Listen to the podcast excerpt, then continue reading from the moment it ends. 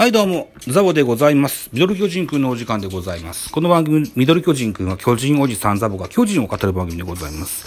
収録しておりますのは9月18日土曜日でございまして、違う、18日日曜日でございまして、9月17日の振り返り会。これをやっていきたいと思います。一つよろしくお願いします。えっとね、このゲームは、東京ドームで行われました阪神対巨人の最終戦でございました。阪神5アンダー、巨人9アンダー、結果3対2。巨人の勝利となりました。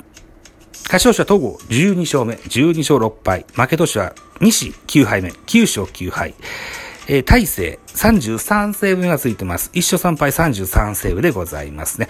東郷12勝目を挙げましたことによりまして、セリーグの、えー、ハーラーダービーのおトップ、青柳紅葉と並び、12勝と。で、トップとなってます。さあ、本塁打は3本出てますよ。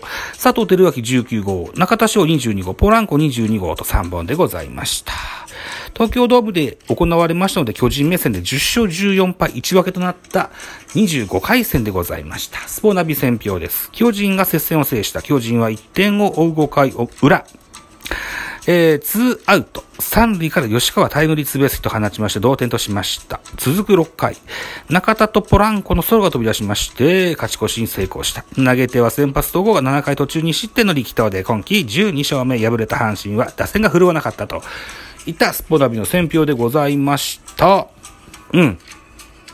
えー、スターティングラインナップのご紹介のコーナー行ってみましょう。阪神からです。1番ショートの中の2番サード、糸原、3番センター、近本、4番レフト、大山、5番ファースト、原口、6番ライト、佐藤輝明、7番キャッチャー、梅野、8番セカンド、小畑、9番ピッチャー、西というスターティングラインナップ。西祐希ですね。西祐希というスターティングラインナップでした。安打情報。糸原3打数1安打。原口3打数1安打。佐藤輝明3打数1安打1本塁打1打点。小畑2打数1安打。代打のマルテが1打数1安打1打点。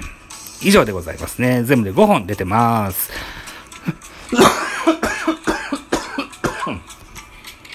失礼しました。失礼しました。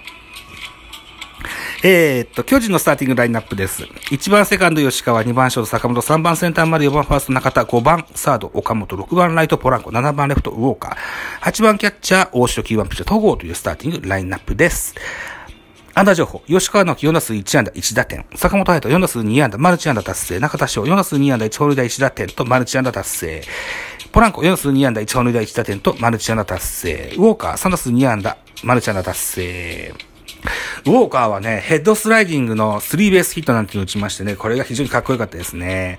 で、えー、っと、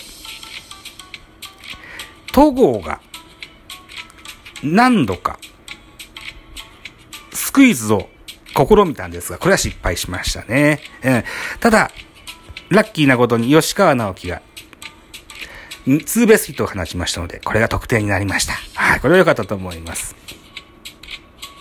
では、系統を見てみましょうか、系統ね。えー、阪神からです。先発は西勇輝6回投げました。103球被安打8打、三振4フォアボール1の3失点。えー、っとね、悪くなかったですよ。うん。低めにボールを集めて、うん。キレ、えー、キレもあったと思います。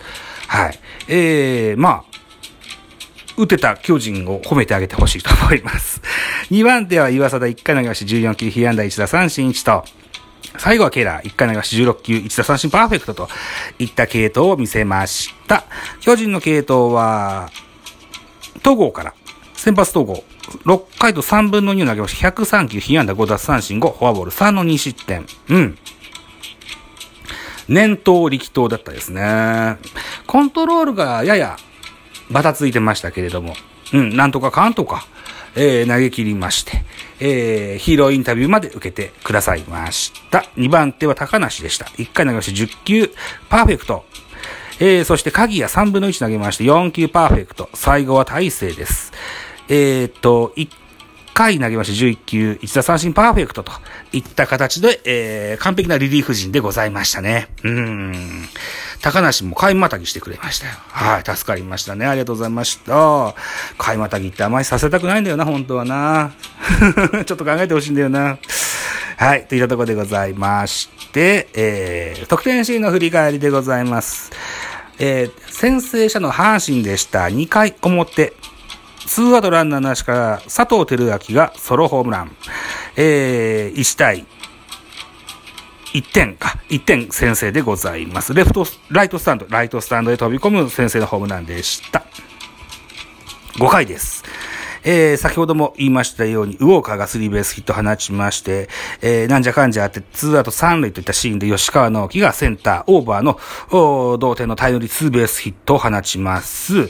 これで1対1。6回裏です。6回裏は、ノートランナーなしか中田翔、えー、勝ち越しソロホームラン、ポランコ、えー、レフ、ライト、ライトスタンドで飛び込む、ホームラン、ソロホームランで3対1となりました。えー、それから、7回表、7回表には、えー、ワンアウトランナー1塁2塁という、阪神にとってはチャンス、巨人にとってはピンチをまぬけ、まぬ、えー、迎えます。迎えまして、バッター阪神は、小畑でしたが、代打のマルテ、えー、タイムリーヒット放ちまして、3対2と、えー、じわりと近寄りますが、リリーフ陣がしっかり踏みとどまりまして、3対2。えー、巨人の勝利といった形のゲームでございました。えー、ということで、LINE のスポーツ報知のジャイアンツ情報を見てみましょう。えー、ガムシャラ、中田翔3戦連発 V22 号で、3位阪神0.5ゲーム差。戸郷トップタイの12勝。それから宮本氏痺れたね、ポランコダメ押し22号。中田は頼もしい原監督。東郷は試合の流れ読める。えー、それから、いおり全力で今日先発という記事がありまして、現在、えー、巨人対 DNA ベイスターズやってるんですね。うん。えっ、ー、と、3回表0対0。阪神えっ、ー、と、巨人、巨人は先発山崎より、DNA は誰だっけ？大抜きだったかな？が投げてますね。確か。違ったかな？えー、っと、そうですよね。大抜きが投げてますと。いたとこですが、じゃあ、これ見るか。うん、ガムシャラ中田賞参戦連発。えー、ここまで来たらガムシャラとというのですね。えー、3位阪神0.5ゲーム差となっておりまして、逆転 CS 残り10戦といった記事でございます。えーと、中田翔の話。腹の底からおたけびを上げた。打った瞬間中田はスタンドインを確信し、対照的にマウンド上ではな、西祐希が膝から崩れて落ちた。えー、同点の6回ワンアウト。ワンストライクから140キロいや外目の直球を仕留め、左中間席へ。3戦連発となる22号、決勝ソロを放った。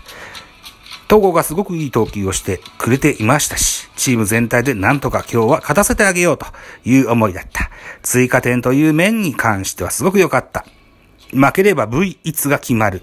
一戦で4番の仕事を果たし、先発統合の12勝目もアシストした。え天敵を崩した。試合前の時点で相手右腕にチームは3戦2敗。計24イニング連続無得点で中田も内角へのシュート攻めに苦戦し、6打数無安打。結構やられていましたし、全然打てなくて悔しい思いをしていましたと。振り返る。しかしこの日は違った。4回ワンアウトランナー1塁でえー、2ボールから内角シュートを捉えて10打席目で初安打となるセンター前ヒットを放ちますと、本塁打の打席でも初球内角シュートをファールし、2球目の失投を仕留めた。今まで考えて打ててなかったので今日は割り切ってどこを打つ、どういう球を打つかというか、えー、一切関係なく自分のスイングをしようということだけ、えー、を考えましたと。迷いを振り払い、最高のアーチを描いた。これで4番に座ってから29戦目で9本塁打、28打点。4番が定位置だった日本ハム時代は、相手の攻めがきつくなるし、正直全然プレッシャーのかかり方が違う。これが6、7番ならどれだけ気が楽になるのだろうと、えー、プレッシャーを口にすることもあったが、今は違う。何度も言うように4番は全く意識していないと。自然体で試合に挑み、打席でも自分のスイングに意識を集中させる。その積み重ねが今の中田を支えておるよと。CS を争う3位阪神との今季最終戦に勝利。3連勝で0.5ゲーム差に迫り、原監督は、いやいやもう我々は追う立場ですからと。非常に今日の一戦はね、えー、まあこれからももちろん大事になってきますけど、両軍ともにですね、大事な試合だということ。うん、その中で点上回ることができたというのは良かったと、称えたという記事ですね。残り10戦へ。